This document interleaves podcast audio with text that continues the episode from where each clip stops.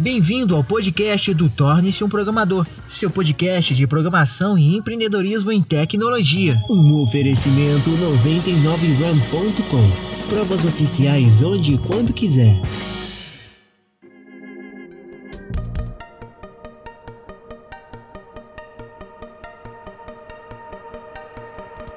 A dica número 9 é você ter foco e resiliência. Já falei de foco, mas resiliência é muito importante, tá? Porque vai doer, tá? Vai doer. Então vou colocar aqui, ó, resiliência. Isso é muito importante. Porque vai doer você ficar em casa. Por que que vai doer você ficar em casa? Porque, cara, às vezes você vai passar muito tempo trabalhando, porque em casa é diferente de você estar numa empresa. Numa empresa você pode se esconder, por exemplo.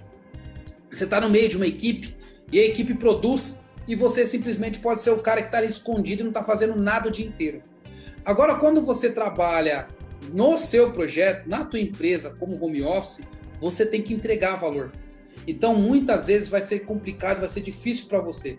Muito mais fácil você estar tá dentro de uma empresa do que você estar tá trabalhando de home office na sua casa com o seu negócio. Muito mais fácil, muito mais fácil, né? A não ser que você comece a ganhar mais dinheiro no seu negócio e você começa a comprar mais horas de outros profissionais. Aí a sua vida começa a ficar um pouco mais simples, né? Porque você está escalando o trabalho.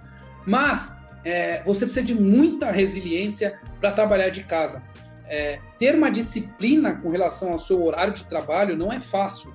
Muita gente acha que, ah, não, quero trabalhar de casa que vai ser fácil mas muitas vezes você não consegue ter foco e você às vezes, ao invés de ficar trabalhando, você quer assistir um filme, você quer fazer coisa coisa que não deveria fazer no seu horário de trabalho. Então, uma coisa que é importante para você é, como eu falei, use a agenda do Google para que ela possa, como secretária, te mostrar o que você tem que fazer nos horários que você tem que fazer.